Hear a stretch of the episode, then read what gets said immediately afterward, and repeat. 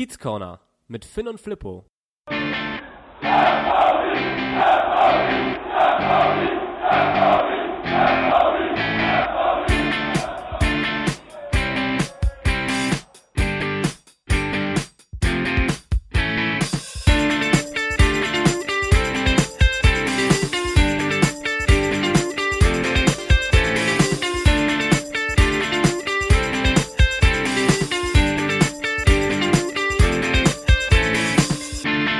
Moin Moin, es ist Montag, der 5. Oktober und es ist Deadline Day.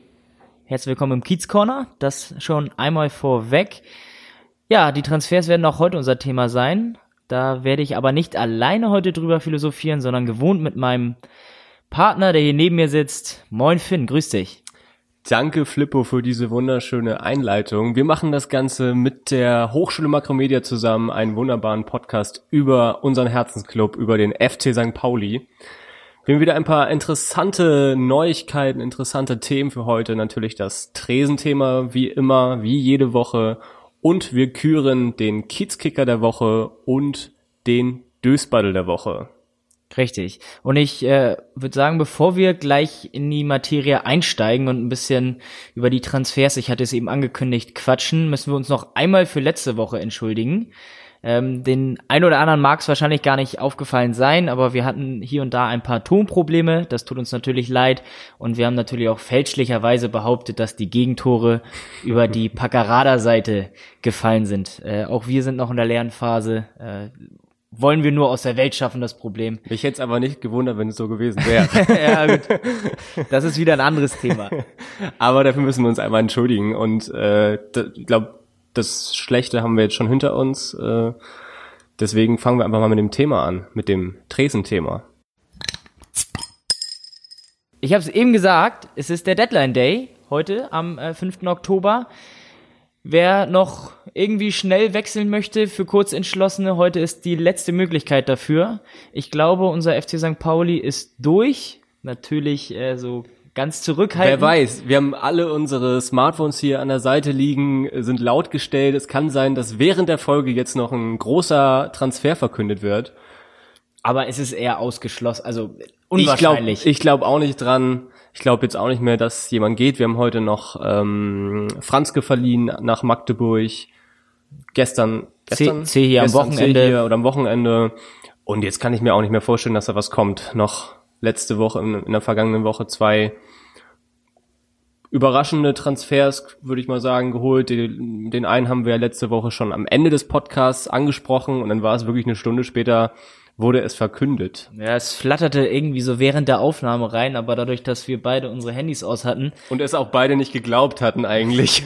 ja, es war ja, wurde ja vorher spekuliert, dass äh, Guido Burgstaller in Hamburg ist zum Medizincheck aber es waren sich die Medien, die darüber berichteten, auch nicht sofort einig. Es gab auch den ein oder anderen Medienvertreter, der ihn mit dem HSV in Verbindung gebracht hatte. Hm. Äh, auch viele, die natürlich sehr schnell auf St. Pauli gegangen sind, aber ja, so richtig die Verlässlichkeit war da im ersten Moment in diesen ganz frühen Minuten dieser, dieser Meldung Burgstaller in Hamburg zum Medizincheck. Äh, die, die Verlässlichkeit war nicht da. Aber dann ging eigentlich doch alles ganz schnell und plötzlich war Burgi in unseren Reihen und hat auch schon seinen ersten Auftritt hingelegt. Was, was, was war denn dein Gefühl, als du gehört hast, ist es jetzt fix, Burgstaller wechselt zum FC St. Pauli? Also erstmal hatte ich so ein bisschen Angst, weil so die letzten zwei Jahre, als er jetzt für den FC Schalke 04 gespielt hat, wir wissen es alle, die hatten jetzt einfach zwei absolut beschissene Saisons und ich denke mal auch diese Saison wird nicht besser verlaufen. Und fängt zumindest nicht gut an. Eine große Torflaute letzte Saison, nicht eine einzige Torbeteiligung. Ähm, im, Im Ligabetrieb, ne? Ich glaube, im Pokal hat er getroffen, aber äh, in, in der Liga war er zumindest nicht selbst vor der Kiste erfolgreich. Ja, genau, das, das bin ich mir nicht 100% sicher, aber kann sein. Ähm, deswegen mussten wir auch beide letztes Mal so ein bisschen schmunzen, haben glaube ich auch gesagt, oh nein, was ist denn jetzt los? Bitte nicht. Aber wow, wohl. erstmal, ich glaube, das ist ein richtig geiler Typ, war sowohl bei dem ersten FC Nürnberg damals als auch bei Schalke 04 absoluter Fanliebling. Ich glaube, die haben sich richtig geärgert, was ich so gelesen habe, dass sie den gehen lassen haben, weil es wirklich ja. ein, weil es einfach mal ein Typ ist, der auch richtig gut zum Verein passt. Also genauso sind drei Traditionsvereine auch wenn man sie, man kann jetzt nicht mit nicht Schalke mit St. Pauli vergleichen, aber es sind einfach alles drei Traditionsvereine und er ist ein super Typ. Ähm, nicht mal ja. bei Social Media aktiv. Aber auch vom Wesen her. Was, was wollen wir denn haben? Haben wir auch drüber gesprochen, letzte Woche und vorletzte Woche. Äh, wir wollen Leute, die sich für den Verein zerreißen und, und Gas geben und kämpfen und ackern. Hm. Äh, und wenn du dann noch ein bisschen fußballerische Qualität mitbringst, ist es gar nicht so verkehrt. Und das scheint bei ihm ja nachweislich, auch wenn es jetzt in den letzten zwei Jahren nicht so ausgeprägt war, zumindest in der letzten Saison nicht, äh, ist es nachweislich der Fall. Der hat bei Schalke ein Bom eine bombastische erste Runde gespielt, Halbserie, mhm. als er im Winter aus, aus Nürnberg kam. Da hat er, war glaube ich Anführer der Torschützenliste zum Winter in ja. Nürnberg in der zweiten Bundesliga, ist dann nach Gelsenkirchen gekommen und hat da ja auch alles zerbombt, äh, so, so gefühlt, wenn man das so sagen darf, in, in der Rückrunde. Also es war eine richtig starke Saison und davor, die Jahre wusste er auch, wo das Tor steht. Also, ja, ist schon nicht verkehrt, glaube ich, so jemanden in seinen Reihen zu haben. Würde ich auch nicht sagen. Ich finde auch die Story ganz cool mit Bornemann. Ich weiß nicht, ob du es gehört hast oder gelesen hast, dass er gesagt hat, ja, ich habe ihm dann einfach mal eine SMS geschrieben, ob er Bock hat. Er hat auch geantwortet und ich freue mich darüber, dass er die gleiche Handynummer hat und auch noch die gleiche Frau. Ja, auch stark. Ja, es ist, es ist tatsächlich so, man meint immer so häufig, äh, das Fußball-Business ist so was ganz anderes, aber so gefühlt wäre das auch wieder eine Geschichte, die dann auch irgendwo in den untersten Klassen so zustande kommen könnte. Der Trainer sagt ja, ich hau hier mal irgendjemanden an, schreib mal eine WhatsApp, mal gucken, was da zurückkommt. Ein Stück Menschlichkeit, das ja. ist doch auch schön. Gar nicht so schlecht in diesem großen Fußballbusiness. Was haben wir noch letzte Woche erlebt? Wir haben James Lawrence aus Anderlecht verpflichtet. Ja, zurückgeholt. Äh, das muss ich ehrlicherweise sagen, ist eine hatte Nachricht ich, hatte gewesen. ich gar nicht auf dem Zettel. Nee, ich hab, äh, war auch sehr überrascht. Also es war ja bekannt, dass äh, St. Pauli ganz gerne ihn direkt weiter verpflichtet hätte. Da hieß es aber immer, dass finanziell da zu große Differenzen zwischen der maximalen Vorstellung von St. Pauli, was wir geben wollen könnten oder würden, äh, und dem, was Anderlecht dann haben möchte, äh, dass da zu ein großer Abstand war. Und äh, ja, da scheint wohl weiterhin dran gearbeitet geworden zu sein oder wurde weiterhin dran gearbeitet und äh, ich war absolut positiv überrascht und es kam ja auch aus dem Nichts so gefühlt, ohne, ohne große Ankündigung, Andeutung. Aber auf jeden Fall auch das ein Transfer, der mich, der, der mich positiv stimmt. Und ich glaube, wir haben es auch die letzten beiden Folgen angesprochen, auf einer Position, wo unbedingt noch was gemacht werden muss. Oder auf beiden. Wir haben ja auch gesagt, letzte Woche haben wir gesagt, wir brauchen einen Stürmer und einen Innenverteidiger. Ja, das waren exakt ein Stürmer, der trifft. Das war aber auch nach den Abgängen um Gökeres, Diamantakos und Henk Fährmann war das absolut notwendig, weil Makinok und, und Tashi sicherlich auch ihre Daseinsberechtigung haben. Ich aber persönlich den beiden momentan nicht so den Vertrauensvorschuss geben kann, oder möchte, hm. dass ich halt glaube, dass die beiden zusammen für gut 20 Tore die Saison gut, äh, da sind und, und die ohne Probleme machen. Deswegen musste da noch was passieren und in der Endverteidigung haben wir auch gesagt, äh, dass da ein spielstarker oder ein, ein, ein Spieler, ein Innenverteidiger, der im Aufbauspiel stark ist, eine gute Spieleröffnung hat, dringend benötigt wird. Das haben die ersten Spiele gezeigt. Und der auch noch mehr Leader ist. Wie ein, ein, ja, ich will jetzt nicht sagen, dass das, das ein Avour wenig Leader ist, aber er hat halt ähm, häufig mit sich selbst zu kämpfen. Genau. Genau wie Bubala momentan. so ein bisschen. Aber ich würde sagen, würdest du gleich dann Lawrence in die, was ist denn das jetzt, in die Dreierkette, in die Fünferkette, in eine Viererkette schmeißen? Wie würdest du jetzt die Innenverteidigung aufstellen? Ja, also erstmal ist es jetzt äh, de facto ja noch nicht möglich direkt, weil er ja noch angeschlagen ist, glaube ich, beziehungsweise verletzt ist. Der war ja war ja lange verletzt, auch noch zu unserer äh, Zeit, als er beim, beim FC St. Pauli Ende der Saison das war. Das könnte auch wieder so ein Problem sein. Ist, ja. ja, ist halt verletzungsanfällig. Ja. Ähm, und hatte dann tatsächlich, glaube ich, auch Corona, wenn ich da richtig informiert bin. Also war da auch infiziert und, und äh, damit kämpft er gerade noch so ein bisschen rum mit diesen mhm. Nachwirkungen. Mhm. Äh, also so direkt fit und direkt weiterhelfen wie Burgstaller konnte er noch nicht, jetzt am, am Freitag in, in Sandhausen, am zurückliegenden Freitag. Äh, aber was mir ganz wichtig war äh, bei Lawrence, das wollte ich auch nochmal sagen, ist, dass das einer ist, der, wenn er dann wieder fit ist, und sofort weiterhelfen kann und dass keine Experimente jetzt auf der entscheidenden Position sind. Äh, wir holen da mal einen Jungen und was hat äh, Schulz damals so gut äh, gesagt zu Salazar? so eine Wundertüte, entweder es klappt oder es klappt nicht, da muss man mal ein bisschen rumexperimentieren.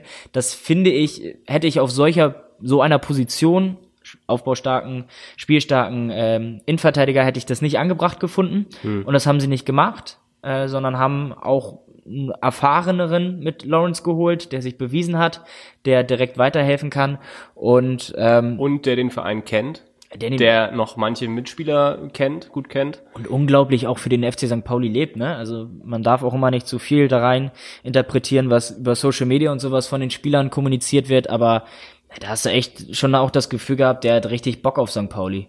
Ja, auf jeden Fall. Ich kann mich noch an sein erstes Spiel gegen Holstein Kiel, nee, was gegen Holstein Kiel sein erstes Spiel? Gleich mit dem Kopfballtor eröffnet, hat er da seine Zahn seinen Zahnschutz rausgeholt und in die Fans, zu den Fans gezeigt. Das war auch eine geile Szene. Das ist so das erste, was ich mich erinnere, wenn ich noch an James Lawrence Anfangszeit denke. So lange war er jetzt auch nicht bei uns. Aber er ist wieder zurück und ich glaube auch, das ist ein. War ja auch sehr beliebt in der Fanszene. So ist es. Zu Recht, also. Zu Recht. Das ist, glaube ich, auch einer, auf dem wir uns noch, wenn er dann wieder fit ist und auf dem Platz steht, auf dem wir uns dann äh, freuen können. Ich glaube, Schulz hat jetzt angekündigt für die Länderspielpause, dass sie ihn darüber vorsichtig aufbauen wollen wenn das alles so, so hinhaut und wir ihn dann vielleicht nach der Länderspielpause wieder auf dem Platz sehen, mit Burgsteller zusammen und, und den ganzen anderen, die da jetzt auch einen überraschend guten Eindruck gemacht haben in den ersten Spielen, äh, denke ich, kann das, kann das was werden. Einer mehr, der andere weniger. ja, also wie gesagt, äh, der FC St. Pauli hat überraschenderweise, wir haben glaube ich auch letzte Woche das einmal kurz angesprochen, dass wir ähm, uns gewundert hatten, dass nach dem Bochum-Spiel, nach dem ersten Saisonspiel noch nichts passiert ist direkt, weil da ja Transfers angekündigt wurden mhm. von Vereinsoffiziellen, sprich Bornemann und Schulz, dass bis dato noch nichts groß passiert war. Und jetzt ist ja noch mal ein bisschen Bewegung reingekommen. Und ich muss ehrlicherweise sagen, ich weiß nicht, wie, wie du das siehst, aber ähm, zwei sehr gute Verpflichtungen vom Papier her, vom Namen her, ja. müssen natürlich auch funktionieren. Ich muss ehrlicherweise sagen, damals mit Sammy Alagui, der gekommen ist, ähm, da lag ich mir mit einem Kumpel in den Armen, als ich gehört habe, äh, dass der zu uns kommt. Und äh, da war ich hinten raus dann auch sehr enttäuscht, weil, weil ich mir da mehr von versprochen hatte. Also die beiden haben halt einen Namen, sie müssen liefern. Sind Typen. Sind Typen. Die absolut zum Verein passen.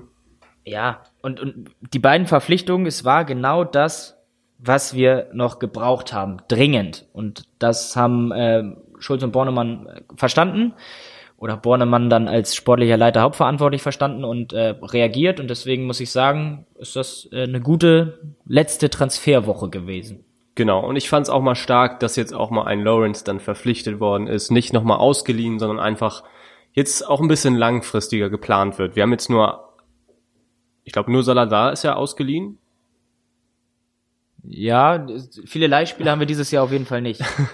soweit, ich, soweit ich das jetzt auf dem Zettel habe. Ähm, ansonsten haben wir jetzt auch noch äh, vier Spieler selber ausgeliehen mit Franzke, Park, C hier und Carstens, ähm, die sich auf jeden Fall top weiterentwickeln können. Wir haben einen sehr breiten Kader mit jetzt 15 Neuzugängen. Bet Betnacek ist auch äh, ausgeliehen, dürfen wir auch Bet nicht vergessen. Betnacek ist auch noch ausgeliehen. Ähm, im breiten Kader, fünf Spieler, die woanders jetzt spielen, die sich weiterentwickeln können. Ja. Ja, ich, ich sehe das auch so. Ich finde, die Mischung ist diese Saison ganz gut. Schulz hat das aber auch zu Recht gesagt. Nochmal, ich bin auch total angetan von den beiden Verpflichtungen um Lawrence und, und Burgstaller.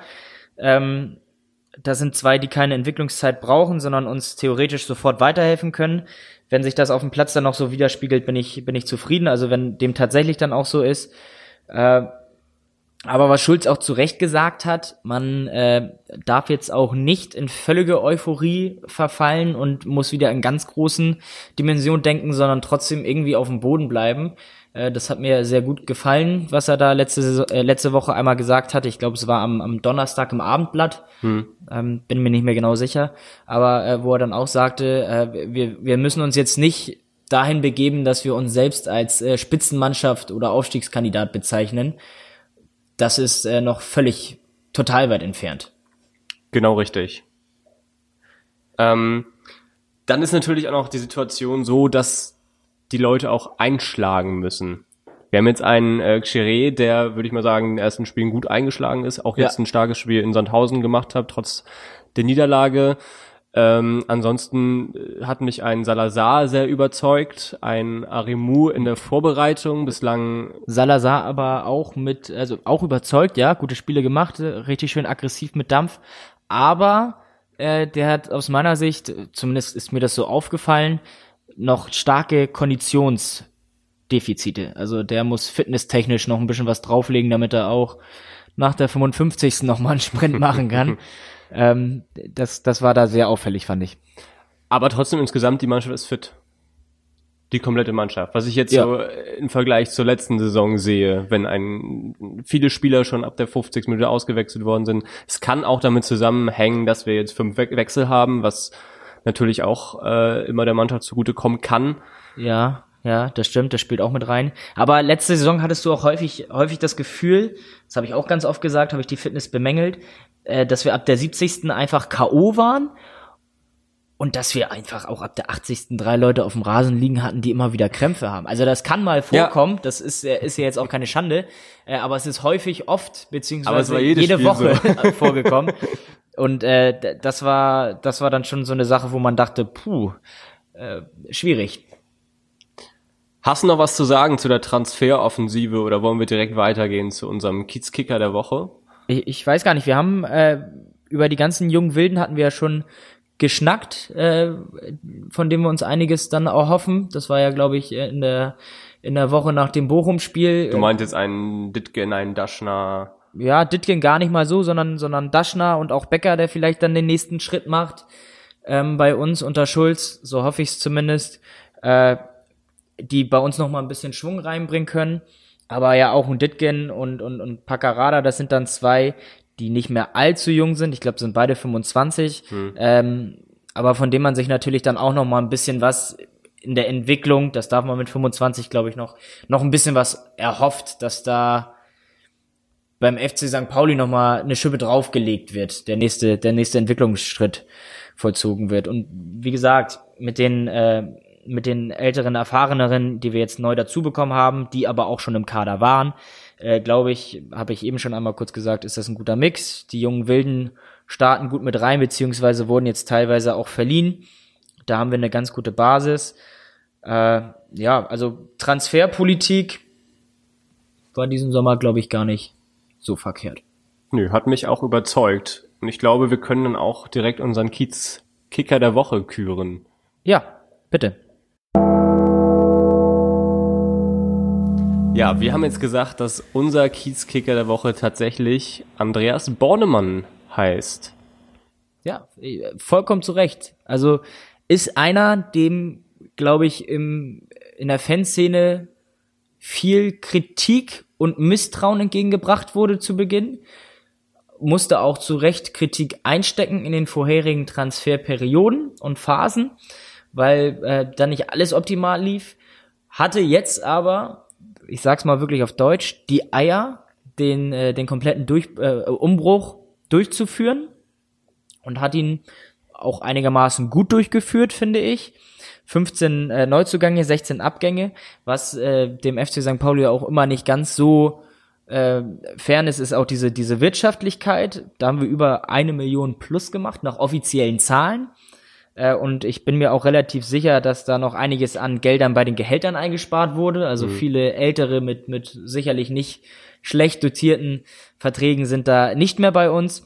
Ähm, ja, also äh, ich finde, der hat jetzt hinten raus eine richtig gute oder über die gesamte Transferphase äh, in diesem Sommer eine richtig gute Arbeit geleistet. Das ist auch immer nicht so selbstverständlich, wenn man so einen großen Umbruch hat und so viele Brandherde gleichzeitig bedienen muss es liegt jetzt an, an Schulz und seinem Team und den Spielern selbst, äh, das Ganze dann positiv auf dem Feld in Punkte umzumünzen. Was ich auch sehr gut fand als zweiten Punkt war einfach, wie diese Transfers abgelaufen sind. Es war selten so, dass irgendwelche Mediengerüchte kursiert sind, sondern es war häufig so, dass manchmal einfach ein Spieler da war wo man mit, gar nicht mit gerechnet hat, wie ein Burgstaller, wie ein Lawrence, wie ein Mackinock, der sofort verpflichtet wurde, als Fährmann weg war, waren zwei Stunden ja. später, glaube ich, stand dann Mackinock auf der Matte. Ähm, über Kire wurde ein bisschen vorher gesprochen. Ähm, Ja, das war, glaube ich, die einzige Hängepartie, die wir so ein bisschen. Genau, A- Aremu glaube ich auch noch ein bisschen, aber da äh, war es auch schon schnell klar. Aber sonst äh, hat mich das überzeugt und auch, dass nicht dauernd mit irgendwelchen äh, Preisen ähm, über irgendwelche Preise gesprochen wurde. Das war ja auch irgendwie selten, dass man jetzt richtig die Ablösesummen da äh, über manchen haben sie dann Stillschweigen vereinbart. Ähm, Ja, es wurde aber auch viel ablösefrei verpflichtet, ne? Also das muss man Das auch kommt sagen. dazu, ja. Äh, das ist dann auch wieder was, was man ihm gut schreiben muss.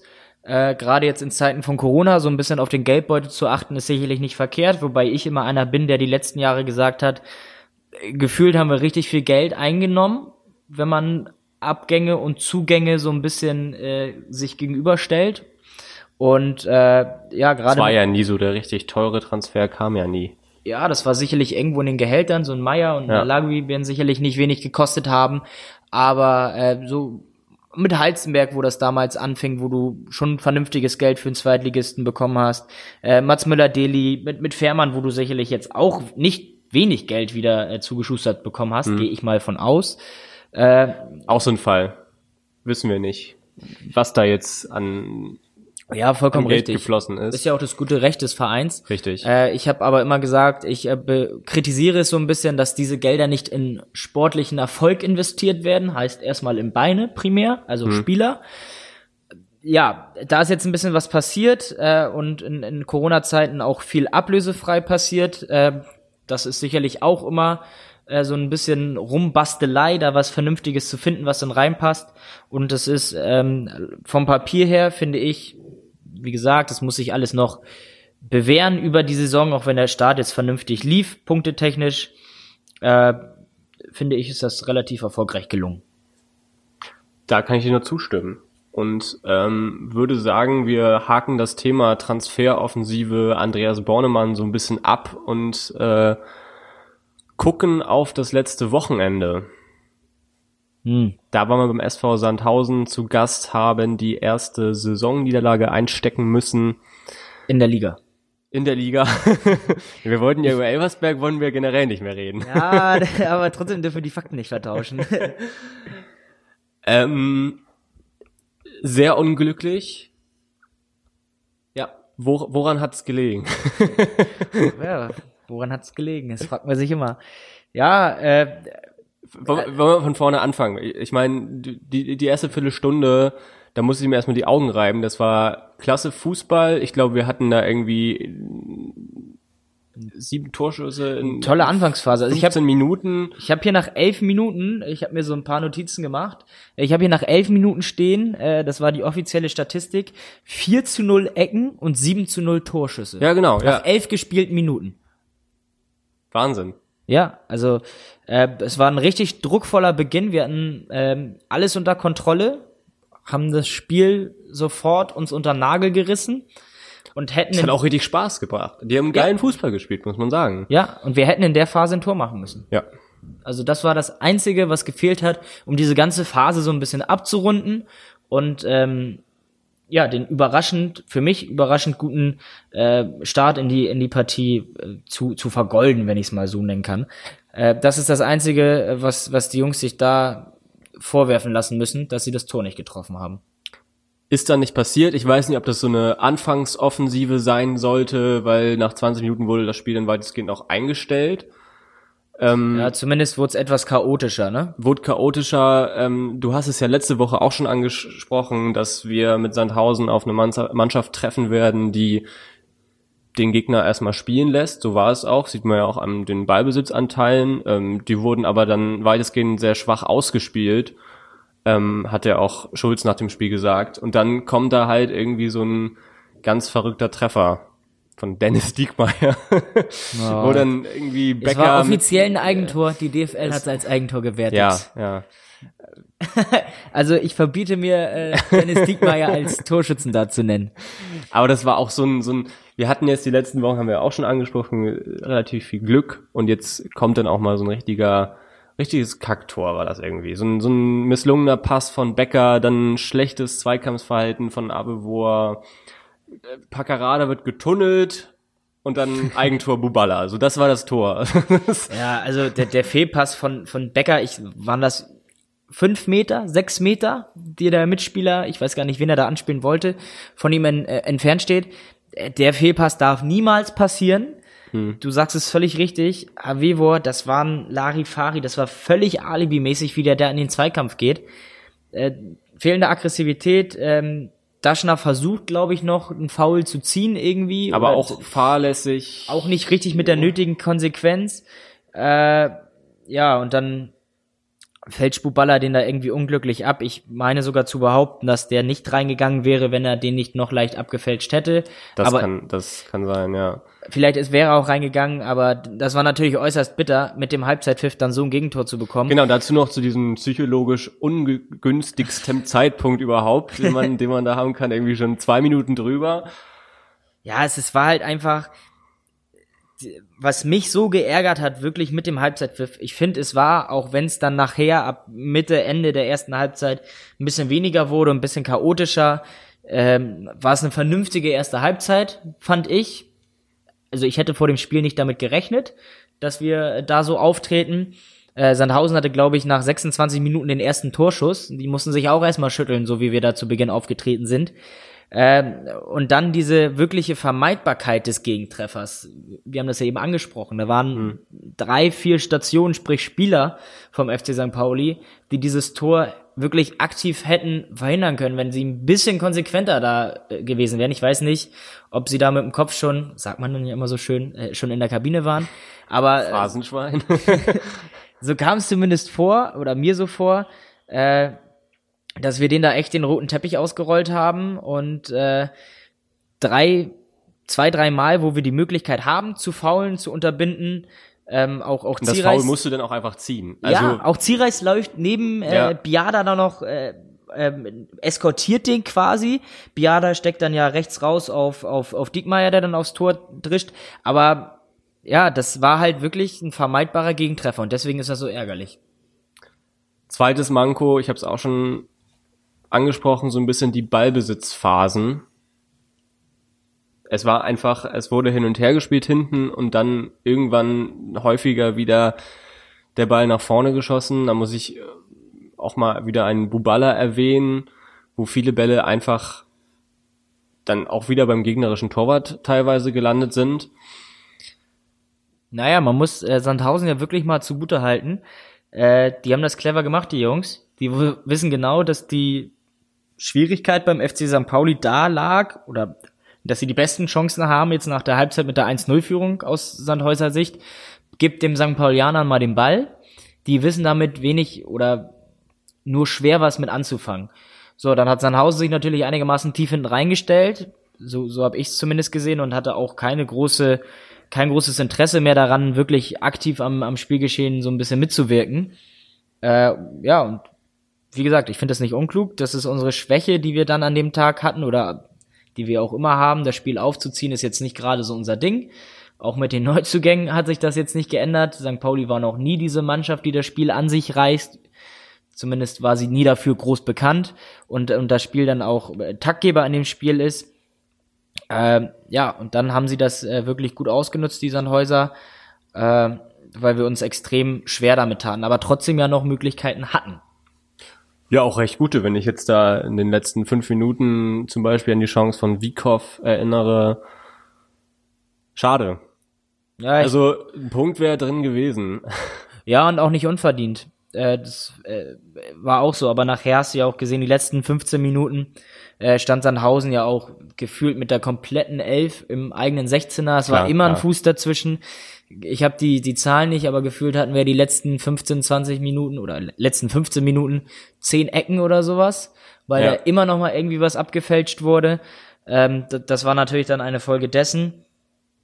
Ja, es ist halt, als Fazit des Spiels kann man ganz klar sagen, wir hatten jetzt zweimal Glück gegen Bochum und gegen Heidenheim, wo wir sicherlich nicht die bessere Mannschaft waren und haben jetzt einmal äh, dann, dann Pech gehabt, weil wir nicht gepunktet haben, obwohl wir eigentlich die Mannschaft gewesen war oder die Mannschaft waren, die es äh, verdient gehabt hätte. Können wir so stehen lassen. Bevor ja. ich jetzt ein Endfazit zu dem Spiel mache, ähm, würde ich aber gerne nochmal auf den Döfsbattle der Woche zu sprechen kommen. Willst du ihn nennen? Hier ist der Dösbaddel der Woche. Ja, Dösbaddel der Woche ist bei uns diese Woche auch keine Person, sondern die Rotation. Bubala, Becker, Makinok und Daschner für Salazar, Vikov, Benatelli und Ditgen. Es ist jetzt nicht so ausgesprochen, wie sie dann letztendlich gespielt haben, aber ähm, das waren die vier Personen, die die anderen vier Personen ersetzt haben. Ähm, bisschen überraschend, glaube ich, für jeden, der die Startelf gesehen hat, nach einem 4 zu 2 gegen Heidenheim, nach einer 4 zu 0 Führung gegen Heidenheim. Ähm, was hast du dir bei gedacht? Äh, ich fand es jetzt nicht so überrascht. Also ich war überrascht, dass er so oft umgestellt hat. Ich fand es jetzt aber auch nicht so überraschend, äh, dass er so in den einzelnen Teilen umgestellt hat, wie er umgestellt hat, weil, äh, das habe ich ja, glaube ich, auch äh, vergangene Woche schon gesagt, dass ich mir so das Tempo und die Kreativität dann gerade in der, in der Zentrale Mittelfeld gewünscht habe, um, um Becker und Daschner, die hat er dann äh, gleich doppelt gebracht. Ja, ich kann schwer beurteilen, äh, wie die Jungs trainieren. Das muss man ehrlicherweise auch dazu sagen, äh, wie, sie, wie sie sich das dann verdienen.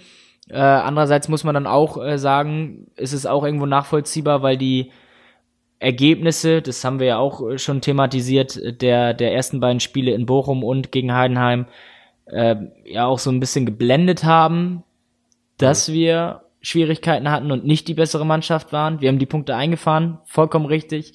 Never change a winning team. Äh, gab's, habe ich auch ganz oft gelesen irgendwie in den Social Media Kommentaren äh, nach dem Spiel. Er ist halt ein Risiko eingegangen, Schulz, weil er, weil er nicht hätte durchwechseln brauchen, aber ich habe es schon nachvollziehen können. Äh, ja, vielleicht hätte er nicht so oft äh, durchwechseln dürfen. Das war ich habe jetzt einen, einen Bäcker, der reingekommen ist, habe ich verstanden. Den hätte ich auch schon gegen ähm, Heidenheim eigentlich gebracht. Wir haben ja zwei mit äh, Benatelli und Knoll, sagen wir zwei eher sehr zweikampfbetonende ähm, Mittelfeldspieler, die auch jetzt nicht so mit die Schnelligkeit mitbringen, nicht die überragende die überragenden Techniker sind, wie zum Beispiel auch ein ähm, Finn Ole Becker.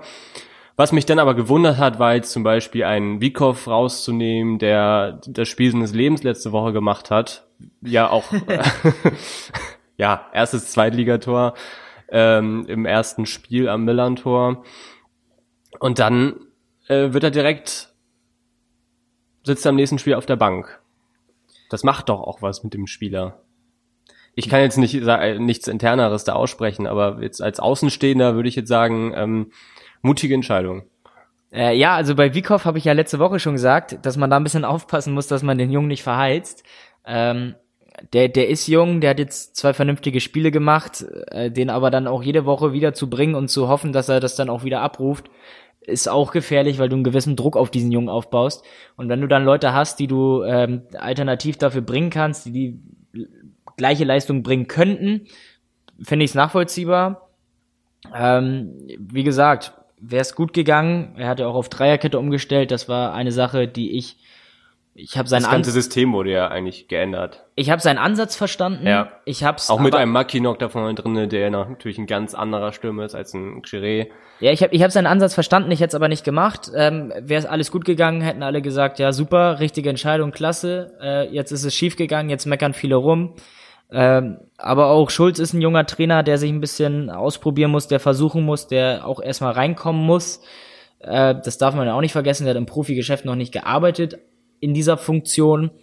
Äh, aber er hat keine großen Fehler gemacht. Das äh, finde ich jetzt würde ich unfair finden, ihm das zu unterstellen. Mit nee, es war jetzt, jetzt nicht von allen vier Spielern, die jetzt gespielt haben, würde ich jetzt sagen, eine unterirdische Leistung oder wo man jetzt gesagt hat, das, das, das war jetzt ganz schlimm. Ich fand, das Spiel sah ja auch teilweise besser aus als in den ersten beiden Spielen. Ich glaube, der hat auch einem Becker einfach sehr viel ausgemacht. Auch wenn Wie gesagt, die ersten Minuten ist es aufgegangen. Wir haben einen richtig ja. guten Start gehabt. ja, auch wenn jetzt ein Becker jetzt nicht, äh, ne, hat jetzt eigentlich keine gute Partie gespielt, aber es sind einfach die Ansätze da. Ich hätte ja. vielleicht ähm, eher Becker und Benatelli spielen lassen, nicht mit Knoll. Ähm, aber das sei mal dahingestellt. Ähm, ein Buballa gehört sowieso natürlich zur Startelf dazu, auch wenn es wieder nicht sein Spiel war, genauso wie schon in Bochum, ne? In Bochum hat er gefehlt, verletzt. Gegen Heidenheim hatte er gespielt. War das so? Okay. Ja, so rum meinte ich es. und äh, ein Daschner hatte, war, war auch nicht sein Tag. Ich glaube, es war einfach äh, Pech. Ja, äh, Pech. war Pech. Ich hätte aber auch einen Salazar spielen lassen. Ähm, ja, das, das stimmt sicherlich. Aber das ist natürlich auch das Problem, wenn du so einen großen Kader hast und den haben wir mal wieder. Das ist das einzige Manko. Das habe ich eben nicht oder haben wir eben nicht thematisiert. Äh, wir hatten letzte Saison schon so einen Riesenkader und sind jetzt auch, wenn wir nochmal zwei Line hinten raus haben, finde ich ganz schön aufgebläht wieder von der Anzahl her. Ähm, und ich finde, du hast jetzt aktuell viele Spieler, die sich Hoffnung machen dürfen auf so einen Startplatz. Und da musst du harte Entscheidungen treffen und äh, musst auch gucken, dass du alle so ein bisschen bei Laune hältst, indem du ein bisschen durchrotierst. Deswegen äh, finde ich es auch wichtig, nicht die die Rotation, wie er sie gemacht hat, äh, als Verlierer der oder Battle der Woche äh, zu betiteln, sondern einfach nur die Rotation, die er durchgezogen hat, hat halt verloren. Ja, das also es soll nicht an, an Timo Schulz gehen, genau. der Battle der Woche. Er ist nicht, sondern einfach einfach nur, dass, das, dass seine, seine Rotation, ist. sein Plan, er hat nicht, er ist nicht aufgegangen. Ähm, so, das, das ist halt das, was, was der Dösbattle diese es Woche ist. Es ist natürlich auch verdammt schwierig bei so einem breiten Kader. Du hast es gerade angesprochen wir haben die Leute bei Laune halten. Jetzt äh, haben wir gestern, vorgestern gegen Altona 93 hat die zweite 2-1 gewonnen mit sechs Profispielern ähm, im Kader. Da hat ein Langford hat da getroffen, dann Sänger Feet haben gespielt und ähm, habe mir auch gefragt, ist es besser jetzt, würdest du jetzt deine persönliche Meinung ausleihen oder in der zweiten kicken lassen? Ja, das ist immer so eine Frage von der Vereinsphilosophie. Ähm, die U23 von uns ist ja jetzt auch nicht gerade bekannt dafür, dass sie in der Regionalliga Nord äh, souverän jedes Jahr zum Klassenerhalt marschiert. Äh, also da musst du schon gucken, wenn, wenn dir das wichtig ist, auf dem Niveau eine, eine U23 zu haben. Und ich finde es wichtig, muss ich ehrlicherweise sagen, weil es für viele äh, dann auch gar nicht so uninteressant ist, nach Verletzungen oder sowas sich dort wieder ein bisschen an die Leistung und das Fußballspielen zu gewöhnen. Ähm, viele Vereine sagen irgendwie so U23, U21 auf dem Niveau ist uns kostenmäßig zu teuer, brauchen wir nicht.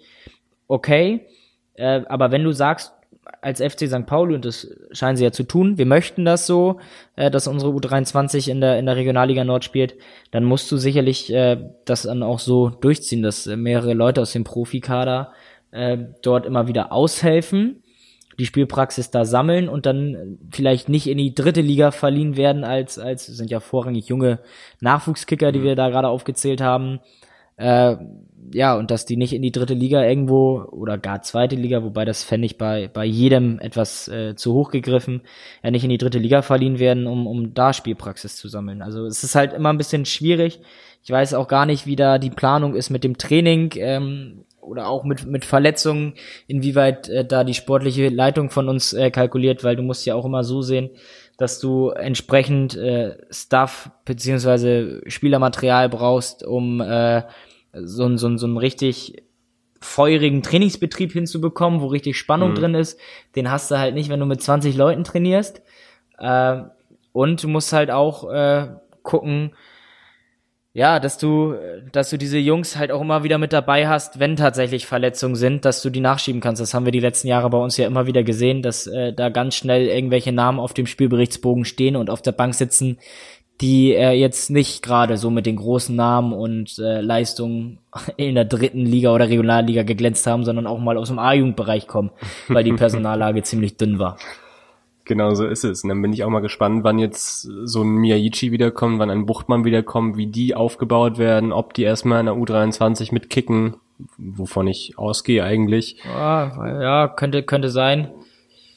Muss man abwarten, je nachdem. Aber das sind auf jeden Fall welche, auf die man sich dann auch wieder freuen kann. Es sind nochmal wieder zwei neue Spielertypen, die wir jetzt gerade nicht haben. Zumindest nicht so in der Ausprägung. Gerade ein Buchtmann, würde ich sagen, könnte noch wichtig werden diese Saison. Ja. Gerade neuer Trainer ähm, kam ja, glaube ich, nicht so gut mit Luhukai zurecht. Hatte man so das Gefühl. Also ich äh, hätte eigentlich letztes Jahr im äh, September einiges darauf gewettet oder gesetzt, dass äh, Buchtmann im Winter geht. Der ist ja teilweise ja. noch nicht mal mehr mit eingewechselt Same worden. Here, ja. Äh, das war, das war schon echt krass. Ähm, ja, aber umso mehr freue ich mich, dass er da ist. Ich leide immer wieder darunter, als, als Fan, dass der so oft verletzt ist, hm. weil ich ihn echt gerne bei uns auf dem Platz sehe. Macht mehr gute Spiele als schlechte, zumindest hm. so mein Empfinden. Ähm, ja, von daher, der, der muss wiederkommen. Das wird uns auch wieder weiterhelfen. Aber ansonsten haben wir bis dahin jetzt auch gutes Spielermaterial, finde ich. Man darf dabei nie vergessen, nochmal auf die Transfers so ein bisschen zurückzuschauen. Abschließend ähm, dieser, dieser Podcast-Ausgabe. Ähm, wir haben auch hauptsächlich Spieler geholt, die mittleres Zweitliganiveau haben, beziehungsweise junge, frische und, und, und ähm, Spieler von Absteigern. selbst noch in einer Entwicklungsphase sind, wie genau. jetzt ein Daschner zum Beispiel. Aus der dritten Liga und Spieler ja. von Absteigern, wie jetzt äh, Ditgen und Kire. Dazu mit den Spielern aus der letzten Saison von uns, die sich jetzt auch nicht mit Ruhm bekleckert haben. Also da muss man dann echt aufpassen, dass man, dass man da auf dem, auf dem Boden bleibt. Aber im Großen und Ganzen äh, finde ich, brauchen wir uns da jetzt keine Sorgen machen, in die nächsten Wochen zu gehen oder in die Saison im Allgemeinen zu gehen. Schnell gucken, dass wir 40 Punkte holen und dann ist alles gut. ich glaube, es ist ein gutes Schlusswort. Ähm, wir machen jetzt schon eine Woche Pause oder zwei Wochen Pause sogar. Ja, Länderspielpause. Und dann äh, geht's gegen den ersten FC Nürnberg. Ähm, Nochmal kurz was anderes. Wir haben ein neues Foto gemacht, ne? Ja, das müssen wir nochmal hochladen. also können sich, könnt ihr euch bestimmt die nächsten Tage mal äh, anschauen. Vielen Dank wundern. an den Elbschlosskeller an dieser Stelle. Super. Sehr, Dann, sehr geile äh, Kneipe. Wünsche ich euch schöne zwei Wochen, schöne Länderspielpause. Wir hören uns nach dem nächsten Kick gegen den ersten FC Nürnberg. Dann wahrscheinlich ein bisschen später, weil es Montagabend ist. Da werden wir nicht gleich Anfang der Woche rauskommen, aber. Machen wir äh, das Nachtsession oder so. Und ja. vielleicht sogar noch mit einem neuen Transfer.